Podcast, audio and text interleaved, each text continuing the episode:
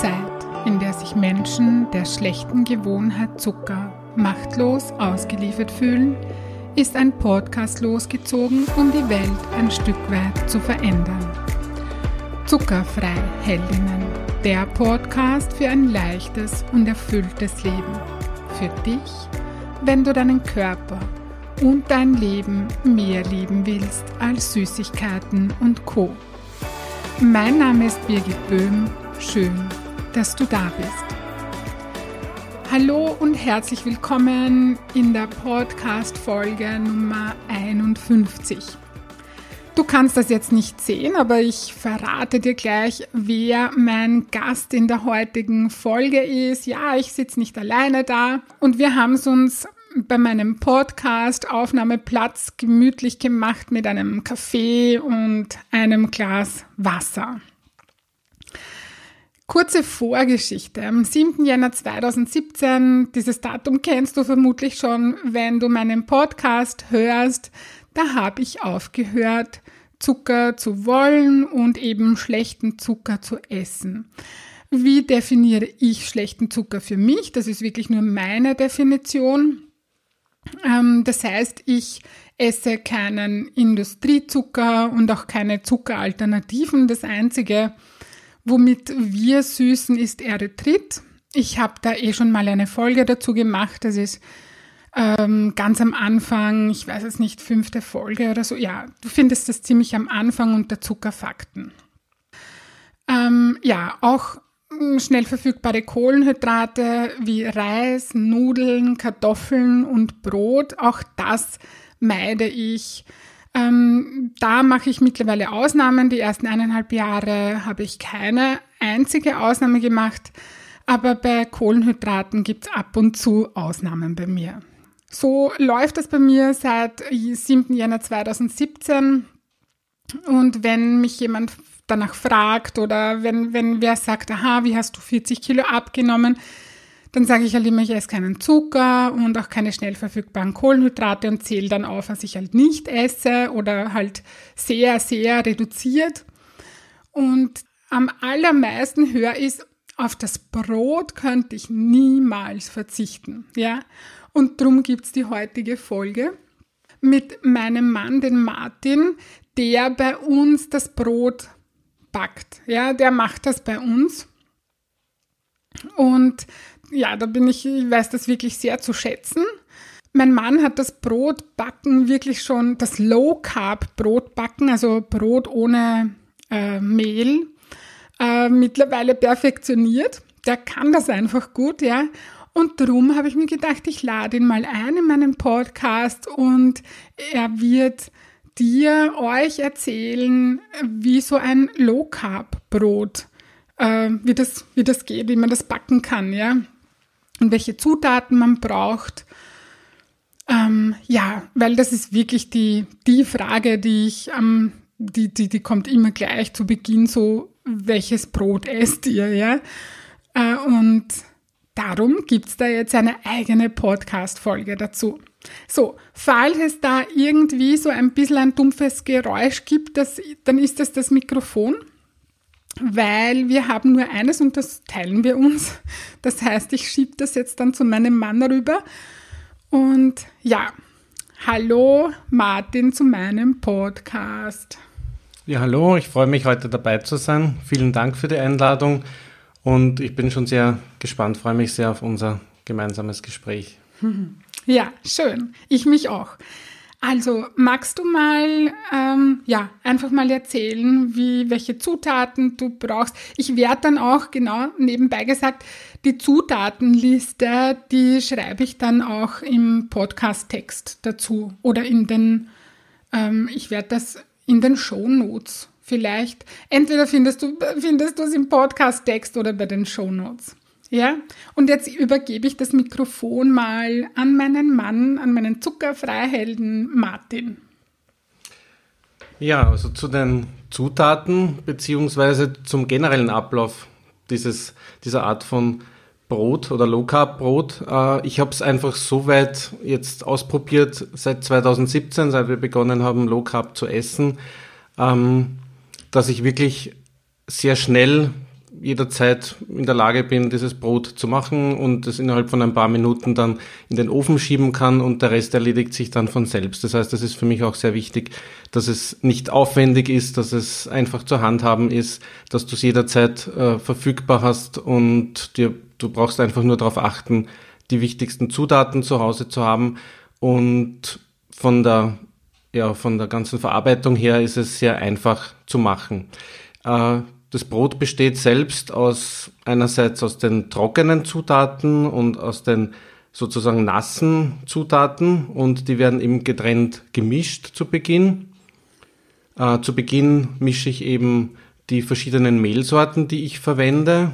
Das ist zum einen Mandelmehl, also da gibt es ganz verschiedene äh, Sorten, die angeboten werden, sind aber meines, meiner Meinung nach die meisten auch sehr gut geeignet. Also da gibt es keine Prioritäten. Ist meistens teilentölt, genauso wie dann das Leinsamenmehl. Vom Mandelmehl verwende ich 70 Gramm, vom Leinsamenmehl 80 Gramm. Und dann kommt noch zusätzlich Sesam dazu, also einerseits entweder in Form von Mehl, das wären dann 100 Gramm Sesammehl, oder auch, du kannst wahlweise auch die Sesamsamen verwenden. Das mache ich meistens weil einerseits das Sesammehl schwer zu bekommen ist, also das ist nicht so gebräuchlich wie Mandelmehl und Leinsamenmehl. Und es schmeckt dann auch etwas mehr so in die Richtung wie Vollkornbrot, also es ist kerniger.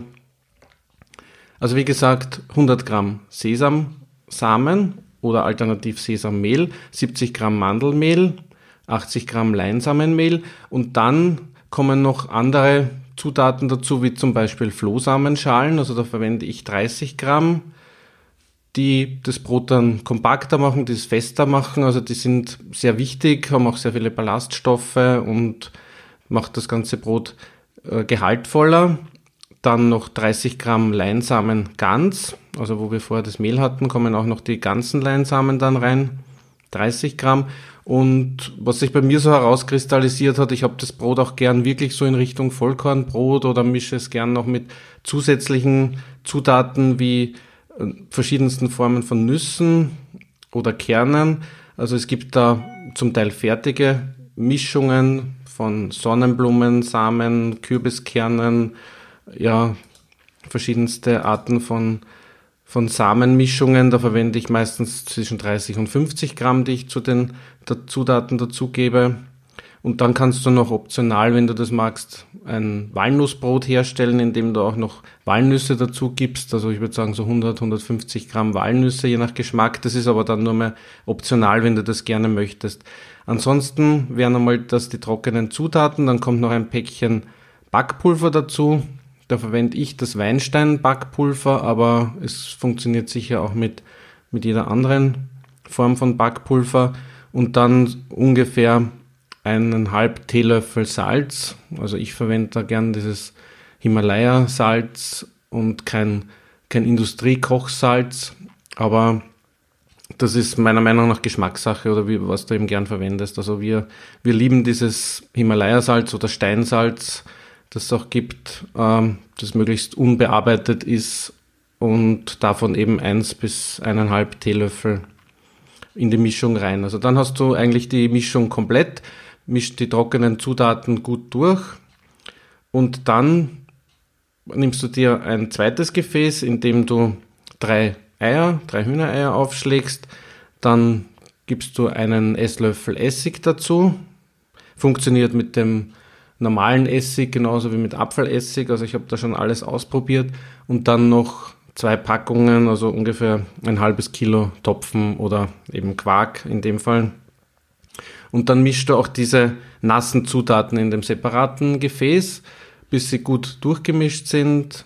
Und dann kannst du die trockenen Zutaten zu den nassen Zutaten dazugeben. Also für die nassen Zutaten eben ein entsprechend großes Gefäß auswählen, damit du dann die trockenen Zutaten auch gut dazugeben kannst. Dann alles vermischen und es kommt dann immer darauf an, welches Mehl du verwendest, welche Art von Samenmischungen du verwendest ähm, wirst du wahrscheinlich so 50 Milliliter Wasser noch brauchen, weil der Teig sonst einfach zu trocken ist.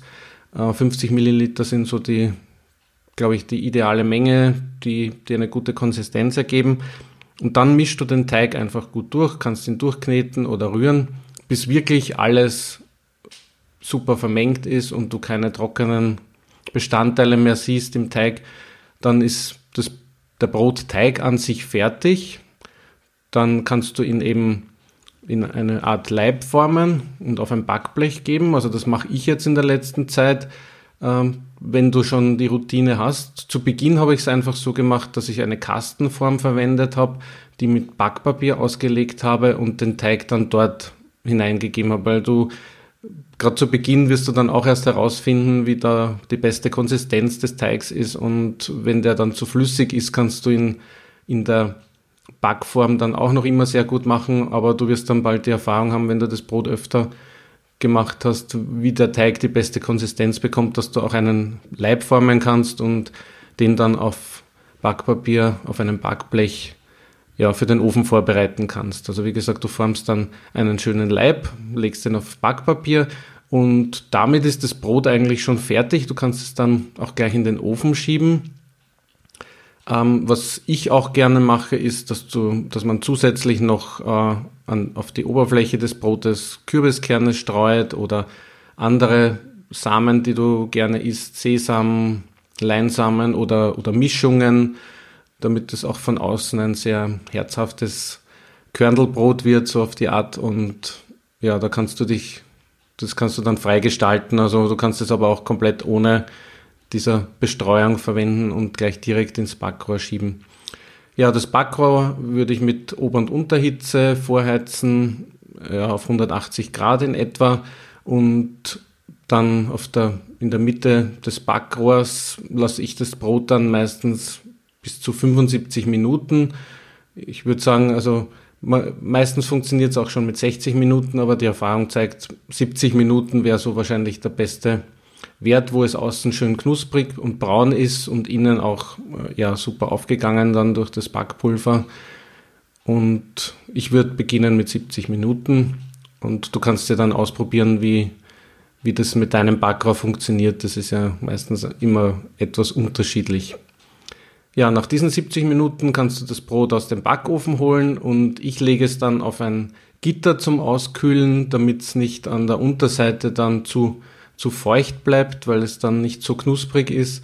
Also auf ein etwas erhöhtes Gitter kannst du auch gleich das Gitter vom Backrohr verwenden, damit auch von unten Luft dazu kann und auch nicht sofort aufschneiden, wenn es frisch ist, auch wenn es sehr verlockend riecht und ein wirklich leckerer Brotduft in der Luft liegt, aber es ist dann noch zu zu feucht und es zerdrückt sich dann leicht und damit du wirklich dann ein wunderschönes, perfektes Brot bis zum Schluss verwenden kannst, würde ich es einfach eine halbe Stunde auskühlen lassen und dann aufschneiden und servieren. Ja, und wie gesagt, ich habe das jetzt sehr schnell erklären können und wenn du einige Übung hast, wirst du es noch schneller mischen können, die Zutaten zusammenfügen, ja, den Leib formen und dann ins Backrohr schieben und du hast immer ein wunderbar leckeres Low Carb Brot, ja, das du dann auch überall dazu essen kannst, dass du mit mit verschiedenen Aufstrichen bestreichen kannst, das einfach bei uns immer da sein muss, weil es einfach immer schnell verfügbar ist und zu fast allen Mahlzeiten super dazu passt. Wow, super, vielen Dank für diese tolle Erklärung. Ähm, mir fallen jetzt überhaupt keine Fragen mehr ein weil du das so super erklärt hast. Ähm, eins vielleicht noch. Ähm, ja, also wir, wir lieben dieses Brot. Wir essen das Brot jetzt seit über drei Jahren. Ähm, haben zwischendurch irgendwelche Low-Carb-Fertigmischungen ausprobiert, aber die waren alle nicht das, was wir wollten. Also wir, wir kommen immer wieder auf dieses Brot zurück. Äh, schon lange. Also wir haben jetzt schon ewig keine Mischungen mehr ausprobiert. Ja, also für mich sind einfach diese, diese Mischungen sind auch ein super Mittel der Wahl, wenn du auch schnell ein Brot äh, zaubern willst. Äh, für mich ist es einfach ganz wichtig, dass ich auch bis ins Detail dann weiß, was für Lebensmittel verwendet werden, was ich zu mir nehme, wo die Zutaten herkommen. Also ich suche mir da auch immer wieder neue Lieferanten und versuche verschiedene Ölmühlen zu, zu finden im Internet, die unterschiedliche Produkte herstellen, wo es dann auch die verschiedenen Mehlsorten gibt. Und du hast einfach das Gefühl, dass das alles ganz frisch ist, vollwertig, dass die Zutaten auch nicht behandelt wurden und das kannst du vielleicht bei allen Backmischungen nicht sicherstellen und du weißt auch nicht, was da alles genau drinnen ist. Deswegen, wenn du dir die Zeit nimmst und Erfahrung sammelst, dann wird das für dich auch ganz einfach sein und das gehört dann irgendwie zum täglichen Leben dazu, dass du dich da immer wieder umschaust, was es Neues gibt, was du für dein Brot verwenden könntest. Ja, super. Vielen Dank für, die, für diese Ausführung jetzt nochmal. Ähm, ja, die nächste Frage, die mir immer wieder gestellt wird, ist, wann gibt ein Mann einen Kochkurs, einen, einen Brotbackkurs und auch für Süßes, auch das macht mein Mann. Ich bin jetzt nicht so die, äh, nicht so die Köchin oder die, die gerne äh, Brot backt oder, oder Süßes backt oder so. Ja, das mache ich jetzt nicht so. Äh, das ist nicht meine Leidenschaft. Wenn ich viel Zeit habe, dann schon. Ich habe mich jetzt vorhin kurz ein bisschen zurückerinnert.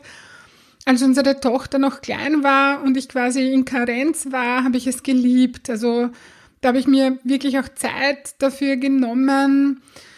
Ja, und das tue ich halt jetzt nicht mehr so gerne. Ich bin so ein Mensch, der so irgendwie, hm, wie soll ich sagen, ich, wenn ich ein Projekt habe, dann möchte ich mich dem zu 100 Prozent widmen und dann ähm, schaue ich, dass ich für die anderen Dinge, die so, ja, die noch anfallen, nicht allzu viel Zeit verbrauche, ja. Ja, und darum bin ich einfach irrsinnig froh, dass mein Mann das liebend gerne tut äh, und ich mich ja da auf andere Dinge auch konzentrieren kann. Gut. Ähm, ja, mir fällt, also ich finde, es ist keine Frage offen. Was vielleicht auch noch zu erwähnen ist, ist, dass das Brot nicht so lange hält, oder? Also da, ja.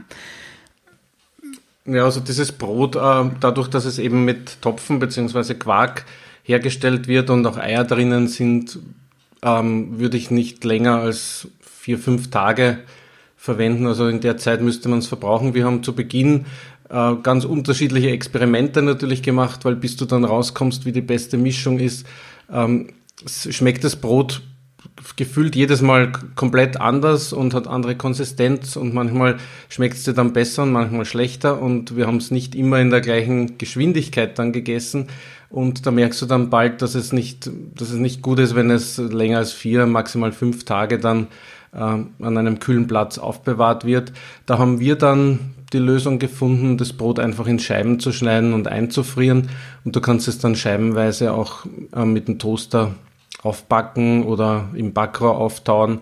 Dann wird es wieder wunderbar knusprig und ja, also darauf sollte man achten, dass es eben nicht zu lange irgendwo in der Brotdose dann liegt, ohne dass es gegessen wird. Und da lieber vorsichtshalber gleich zu Beginn ein paar Scheiben einfrieren und dann wieder bei Bedarf verwenden. Gut, vielen Dank nochmal. Ja, es war super, dass du, dass du bei mir im Podcast warst. Das war heute, muss ehrlich gestehen, es war sehr spontan, die Aktion heute, ja. Ähm, aber mehr oder weniger schon überfällig, weil dieses, dieses Brotthema oder Brotrezept das steht immer im Raum, ja, das will jeder haben. Und irgendwie, wir haben gerade beide eine Urlaubswoche und ich bin heute so beim Frühstück mit meinem Mann gesessen und gesagt so, äh, was soll ich heute aufnehmen für den Podcast? Irgendwie, ich weiß nichts. Und irgendwie sind wir dann auf dieses Thema gekommen. Ja, und jetzt bin ich urhappy damit, weil wenn jemand nach dem Brotrezept fragt, kann ich jetzt immer auf diese Podcast-Folge verweisen. Ja, ich wünsche dir viel Freude beim Backen. Ähm, ja, möchtest du noch abschließend irgendetwas sagen? Ja, mir hat es großen Spaß gemacht, dabei zu sein und ich habe auch gleich wieder Lust bekommen. Äh, ich muss auch heute wieder dieses Brot backen. Dadurch, dass wir jetzt auf Urlaub waren, äh, gibt es zurzeit keines. Also wir brauchen dann schon wieder sozusagen den nächsten frischen Leib von diesem Brot. Ich habe auch diese Zutaten natürlich dann immer zu Hause. Das heißt, würde ich auch empfehlen, dass du dir da, wenn, wenn dir das Brot wirklich schmeckt, dann immer die Zutaten auf Lager legst, damit du dann jederzeit flexibel dieses Brot backen kannst, denn es sind natürlich ganz andere Zutaten als die, die wir normalerweise verwenden, wo eben Weizenmehl oder andere Formen von, von Getreide verwendet werden. Also auch diese Sorten von Mehl, Mandelmehl, Leinsamenmehl werden zwar immer häufiger angeboten, aber es ist natürlich, du willst dir natürlich auch das Beste aussuchen und da macht es schon Sinn, dir dann auch immer einen kleinen Vorrat anzulegen. Das heißt, ich freue mich, wenn du dieses Rezept ausprobierst, ja, wenn du deine Erfahrungen auch mit uns teilst und ich werde jetzt auch mich auf den Weg machen und nachdem ich alle Zutaten da habe, auch jetzt gleich beginnen, das nächste Brot für uns zu backen. Ja. Ich freue mich aufs nächste Brot. Danke, Martin. Ja, und wenn dir das gefallen hat, worüber ich gesprochen habe und dein Wohlfühlkörper dein erklärtes Ziel ist, das du leicht und freudvoll erreichen möchtest, dann hol dir Unterstützung von mir und buche online auf meiner Homepage www.birgitboehm.at ein kostenfreies Kennenlerngespräch. Ich freue mich auf dich und ich hoffe, du konntest dir aus dieser Folge etwas Wertvolles mitnehmen. Ich schicke dir nun ganz liebe Grüße und denk dran, weniger Zucker ist mehr Leben. In diesem Sinne alles Liebe und bis bald, deine Birgit.